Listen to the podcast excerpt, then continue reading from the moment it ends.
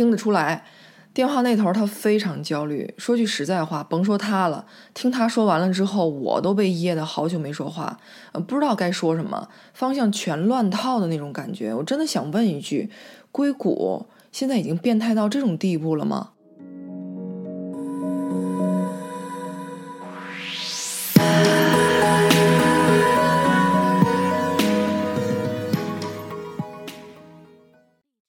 竞争压力非常大，他很想马上回公司上班。孩子刚刚三个多月嘛，为了尽快调整状态，他急需要找一个阿姨。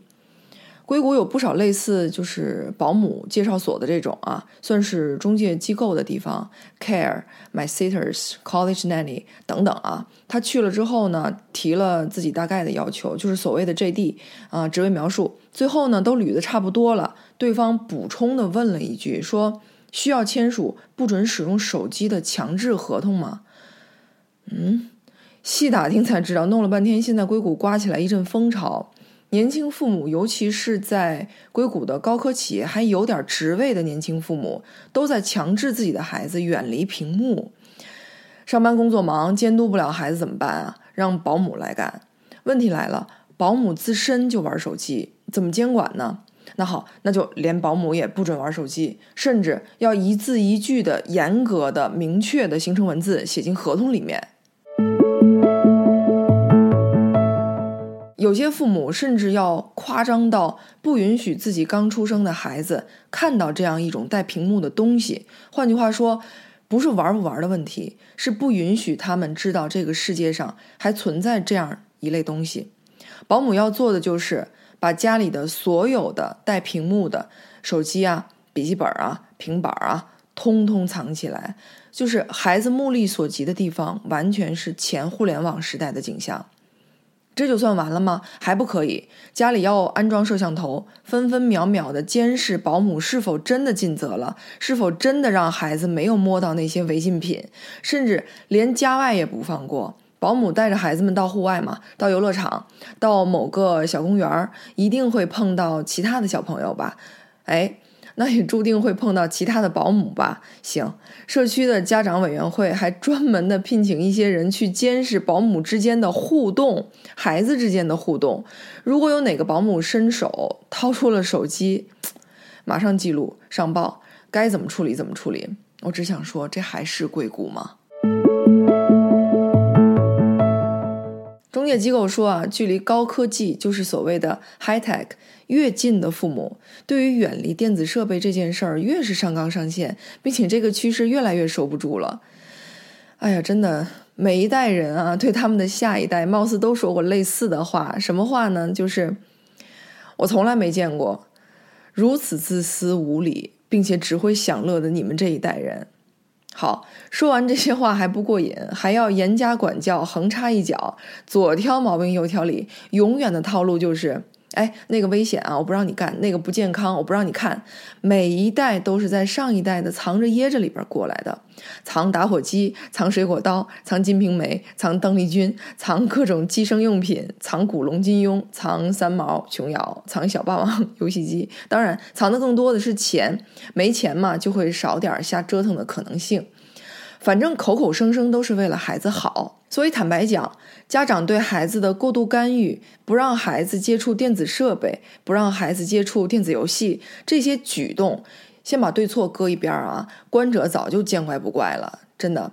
关键是这事儿发生在硅谷。并且以更有甚者的方式发生着、加剧着。那先进科技的缔造者把自己的后代跟自己创造的技术隔离开来，在主观上希望他们越晚触碰越好。这有意思了，深层的东西是不是又有的挖掘、有的学了呢？在某些人的眼里啊。家里拥有的屏幕数量跟这个家的贫富水平几乎是可以划等号的。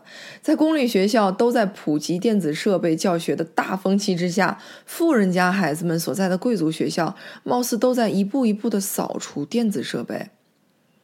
苹果的 Tim Cook 不让他的侄子加入社交网络，比尔盖茨在他的孩子十几岁之前，手机是严格禁止的。美琳达甚至还说过啊，如果孩子们可以再多等上几年，那就更好了。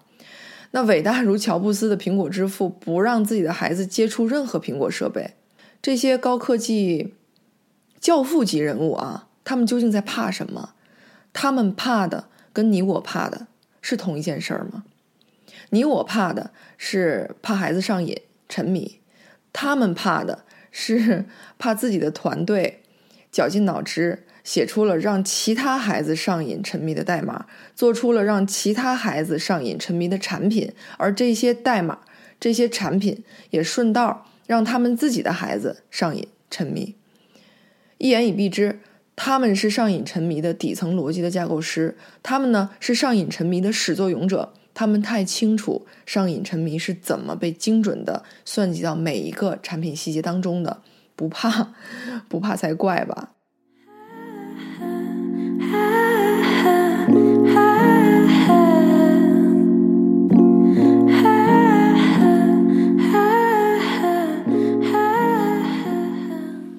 一个现象发生，作为旁观者，嗯，咱们打眼去瞧，也不过几秒钟的时间。如果能连泥带土拔出点有价值的东西来，弄出点嚼劲儿来，何乐不为呢？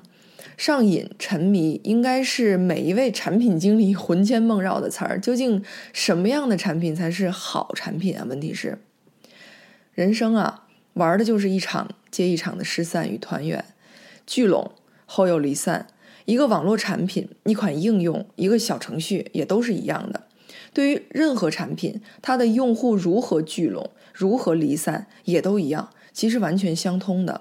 所有产品的用户啊，无外乎四种组合模式：爆发式聚拢后又零零星星离散；爆发式聚拢后又爆发式离散；零零星星聚拢后又零零星星离散；零零星星聚拢后又爆发式离散。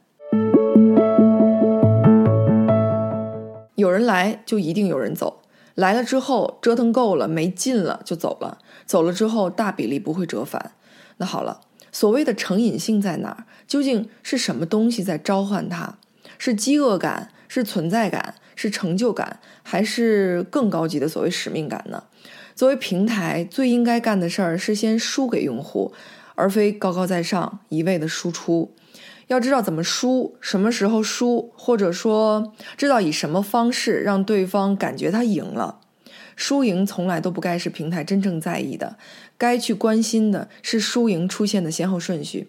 先赢的未必真的能赢到最后，先输的未必没有翻盘的机会。怎么去输是大学问，先输后赢才是真赢，大赢就是所谓的胜利。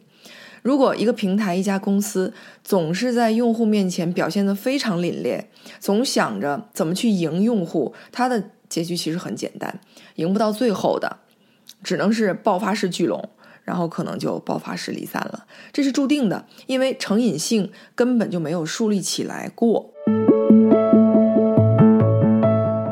先输给用户，让用户觉得他比你厉害，他有机会，到后面就只剩下你在赢了。你成了隐形的设局者，网游、手游、电竞，所有这些建立在所谓的屏幕之上的衍生品，哈，之所以这么火，就因为每一个用户都自认他们有机会赢，他不是来找虐的，是来找自信的，找荣耀的。如果所有的游戏都是最强大脑那种级别的关卡设置，只有高智商俱乐部那种。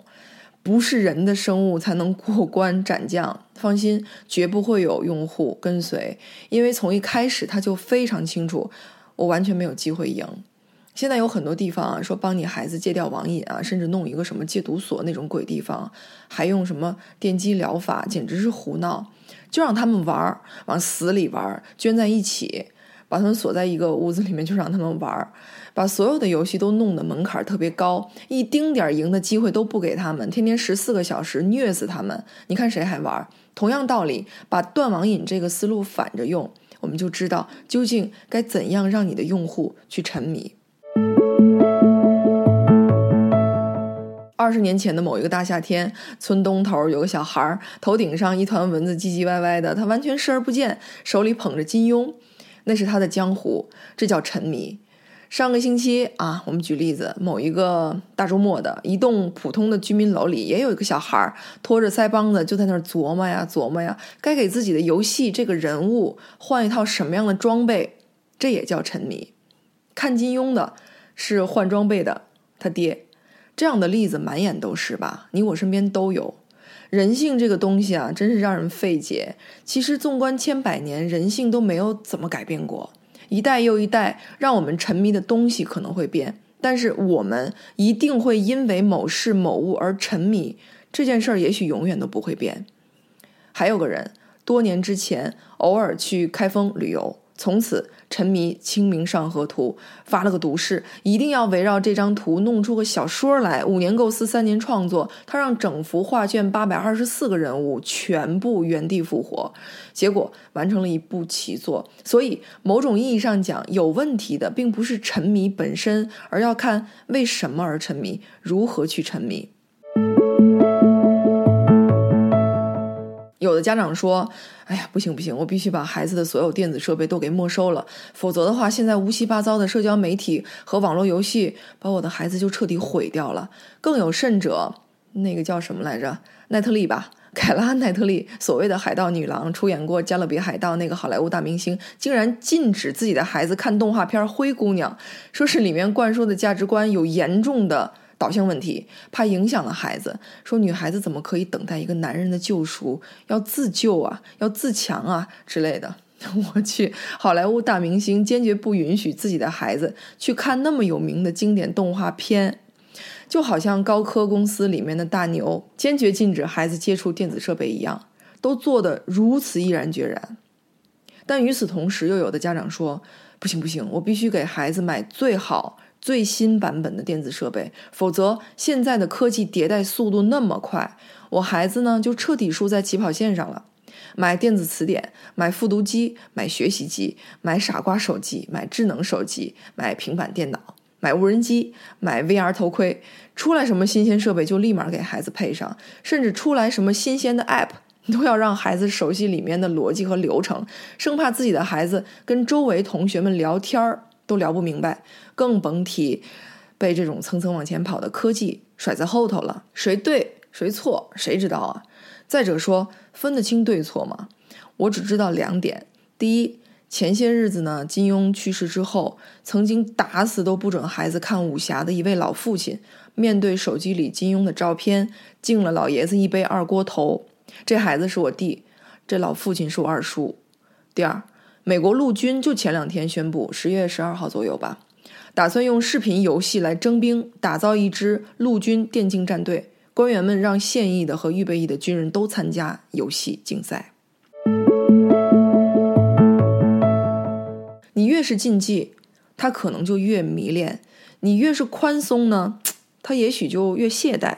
教育是有难处的，每一次在教育上的小动作，每一次。在教育上的大动作都跟画画一样，每多画下去一笔，就跟一个词儿紧紧的连在了一起。这个词儿叫代价。家长的每一个决定都是不计后果也不知后果的。